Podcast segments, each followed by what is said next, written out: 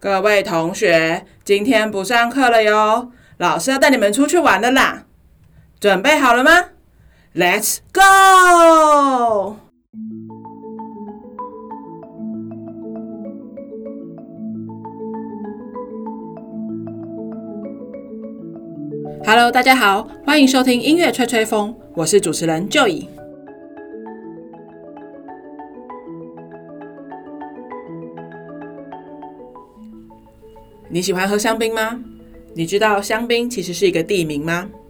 今天我们就要带你去走访法国东北部的香槟区，喝一杯冰凉凉的香槟消消暑吧。法国的香槟区以前又称为香槟行省，包含了现在汉斯市附近四个省份的部分区域。最初它是香槟伯爵的领地，以香槟市集出名。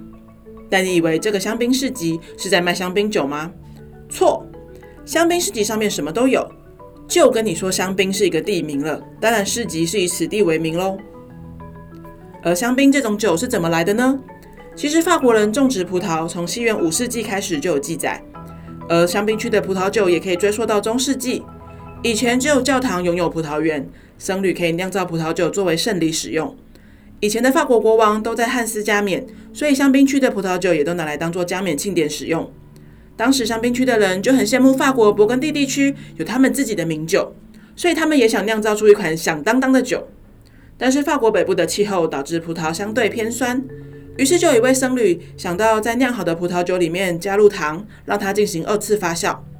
这位僧侣就叫做唐培利农 （Dom Pérignon），也就是现在最有名、最贵的香槟王 Moët & Chandon 酒标上面你会看到的名字。但是他可不是发明气泡酒的人哦。早在他公布香槟酿造法的前四十年，英国的物理学家克里斯多福就有在酒里加入糖，二次发酵产生气泡，制造气泡酒的记录。唐培利农只是对这种制作方式进行了一系列的提升改造，像是糖油铁丝固定瓶塞，不让瓶塞被气压弹出，或是加厚酒瓶的玻璃，让酒瓶不会在二次发酵过程中爆炸等等。这边可以跟大家科普一下酿酒小常识。香槟是在酿好的葡萄酒里面加入少许的酵母和冰糖，让它进行二次发酵。发酵的过程之中会产生许多二氧化碳，也就是气泡的来源。但以前的人才没有这种科学常识呢，所以酒瓶爆炸或是酒塞弹出这种科学现象，让他们觉得非常的害怕，也导致当时的人们会称呼香槟为魔鬼酒。一直到唐培里农修士，并不是因为他特别具有科学常识哦，而是因为他一直想要消灭这种可怕的魔鬼气泡。但他的各种尝试却助长了香槟酒的产生，也算是一种误打误撞啦。然而，香槟的流行就要感谢各个酿造商啦。毕竟修道院的修士只负责酿酒，可不会行销呢。香槟的酿造商非常厉害，他们首先将香槟的形象打造为贵族饮品，宣称他们的产品是比利时国王、希腊国王、德国萨克森公爵等等贵族的最爱。然后卖酒的就会跟你说，让你随时随地都可以享用这样奢侈品。这样一来，中产阶级就很买单啦，花一点点钱就可以喝到贵族酒的感觉，很厉害呢。接下来的酿造商主力对象就放在女性的身上，因为当时法国传统的勃艮第红酒表现出来是男子气概，所以香槟就主打在女生啦。他们宣称他们的顾客包含了许多贵族的妻子，还有歌剧名伶。酒标的设计也以浪漫的爱情、婚姻这种女人在乎的东西为主，打造出了女人最喜欢的仪式感。不得不说，这样的宣传策略非常的有效。你只要搞定了中产阶级和女性，基本上就把最有潜力的买家都吃下来了，而香槟就从此声名大噪啦。当然，这种制酒方式既不复杂也不难，于是各家就开始酿起了这样的气泡酒。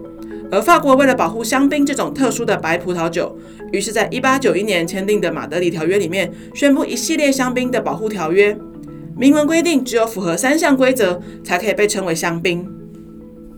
第一条是必须在原产地法国香槟区出产的。第二种是必须使用黑皮诺 （Pinot Noir）、粉红皮诺 （Pinot Meunier） 和夏多内 （Chardonnay） 这三种葡萄品种。第三则是遵循古法，二次发酵，并且放置十二到十四个月以上，同时符合这三项条件的才可以称作香槟。也就是说，其他地方生产出来的，就算它再好喝，它也只能叫做气泡葡萄酒而已。这些气泡酒来自不同的地方，又有不同的名字，像是西班牙的 Cava、意大利的 Prosecco、Franciacorta、Asti、法国亚尔萨斯地区的 Cremant，以及大部分地方所称呼的 Sparkling Wine。而在二零一五年，法国的香槟区和勃艮第两大葡萄球产区同时被列入世界文化遗产，可喜可贺哦。好啦，科普完香槟的小常识，现在就让我们来逛逛香槟区吧。香槟区内最大的城市是我们刚刚讲到的汉斯市，这是一座历史与艺术之城。历史上有三十一位法国国王在这里加冕，所以这里也被称为王者之城。而那座加冕了法国多位国王的汉斯主教座堂，以及旁边的塔乌宫都非常值得一看哦。靠近看看汉斯主教座堂，很多人会觉得长得很像巴黎圣母院诶，没有错哦，因为巴黎圣母院就是仿造这间汉斯主教座堂所盖的。而旁边的塔乌宫是以前国王加冕前住的地方，加冕之后也会在这里举办宴会。宫殿因为平面长得很像希腊字母的 T 字形，所以称为塔乌宫。而来到香槟区，当然要去逛逛酒庄啦。我非常喜欢小镇奥维莱 o u t v i l l e 这里是个居民不到一千、观光客却高达二十万的小镇。原因没有别的啊，就是因为香槟之父唐培里农酿酒的修道院 Saint-Pierre 就在这里。他本人也长眠在这间修道院的祭台前面。喝酒的同时，别忘了去膜拜一下哦。现在这个小镇依然很多人从事与香槟有关的行业。走在小镇的街上，几步就是一间酒庄，走进去就可以试饮，并且了解每款香槟的差异。而讲到酒庄，小镇艾贝内 （Apenay） 也不可以错过哦，因为刚刚讲到被称为香槟王的明月香槟 Moët & Chandon 酒庄就在这里的香槟大道之上。参观酒庄的行程大多是大同小异。首先，他会告诉你这家酒庄跟香槟的历史，然后带你到地下的酒窖里面看他们转瓶。主要是因为混酒的内容是机密，可以给观光客们看到的有趣过程就是转瓶了。所谓转瓶，是指在二次发酵过程中会出现的一些酵母杂质。为了要滤掉这些杂质，酒瓶就会呈现有角度的倒放，每天都有人来给它转一转，杂质就会堆积在瓶口酒塞的地方。之后只要瓶口些微的冷冻一下，就可以轻松滤掉这些杂质喽。参观完酒窖的行程之后呢，就会带你回到地面上，通常会在风景宜人的小花园里面进行品酒，这也是大多数人最期待的环节啦。品酒之后，你就可以购买香槟回家当做纪念品了。而香槟可以用听的吗？来自香槟区的一款库克香槟就做到了这件事。库克香槟近年来提倡品饮香槟的最佳情境，针对他自己每一款香槟都有搭配不同的音乐。甚至他还跟全世界顶级的音乐家合作，打造专属于自己的主题曲，甚至还出了 APP。只要输入香槟瓶身上的 ID 号码，你就可以查到这款酒的基酒、年份，还有当配的音乐哦。